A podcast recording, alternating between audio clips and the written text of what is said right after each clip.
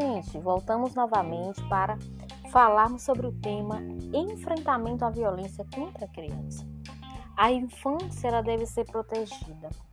E nós ouvimos falar muito sobre combate ao abuso e exploração sexual infanto-juvenil, falarmos de abuso sexual, e muitas vezes a gente, nós pensamos que isso está muito longe da nossa realidade, mas na verdade ela pode estar muito perto. Sabemos que em sua grande maioria os abusadores são aqueles próximos à criança, são familiares, ou seja, nós precisamos estar atentos para que o direito dessa criança não venha a ser violado o direito a uma vida saudável, o direito à proteção emocional, proteção psicológica, proteção em todos os aspectos da criança. E precisamos estar atentos aos sinais em que ela apresenta.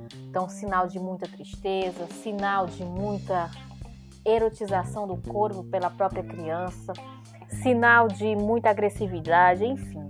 Nós temos que estar atentos porque nós somos, como família, de acordo com o Estatuto da Criança e do Adolescente, responsáveis por essa criança e por esse adolescente. Nós precisamos assumir o nosso papel de corresponsabilidade.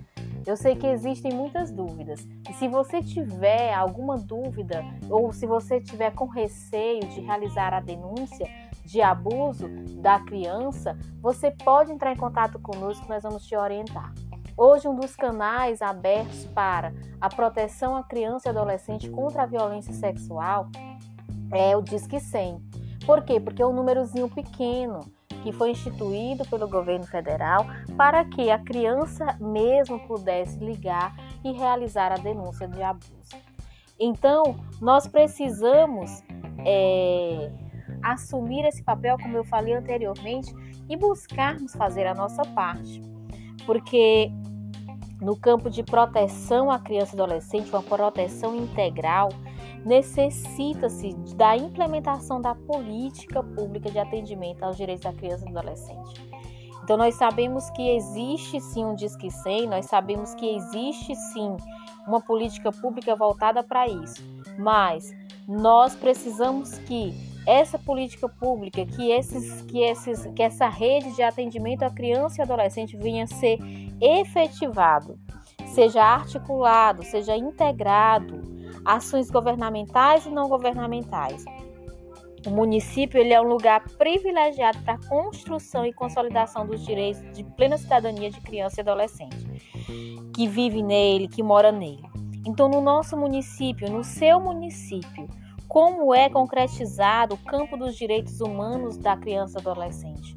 Elas são protegidas? Você se sentir seguro para que você possa ser um agente protagonista no combate ao abuso e exploração sexual infanto-juvenil.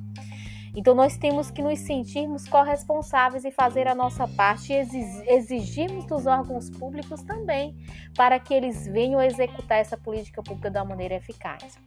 Numa realidade municipal, por exemplo, nós temos o Conselho Tutelar. O Conselho Tutelar, ele é para a proteção da criança e do adolescente.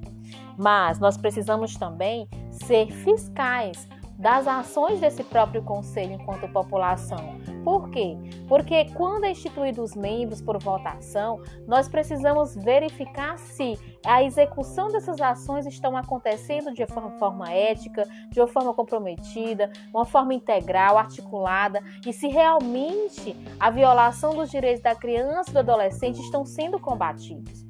Porque se houver alguma falha, nós, como população que elegemos esses membros, nós somos corresponsáveis. Então, nós precisamos também estarmos lado a lado com, com o Conselho Tutelar, enquanto comunidade, enquanto população vendo assim, vendo a criança como um cidadão de direito e não somente como um pequeno adulto, nós podemos evitar problemas futuros. Nós falamos muito sobre a criança é o nosso futuro, a criança é o futuro da nação. Mas se nós não cuidamos da infância delas hoje, o futuro da nação vai de mal a pior. Então nós somos responsáveis por elas. Os pais, os tios, os amigos, a, é, a escola, o, as entidades filantrópicas, o governo, todas as áreas são responsáveis pela criança e pelo adolescente. Então é necessário haver essa, esse compromisso e principalmente ficarmos atentos aos detalhes.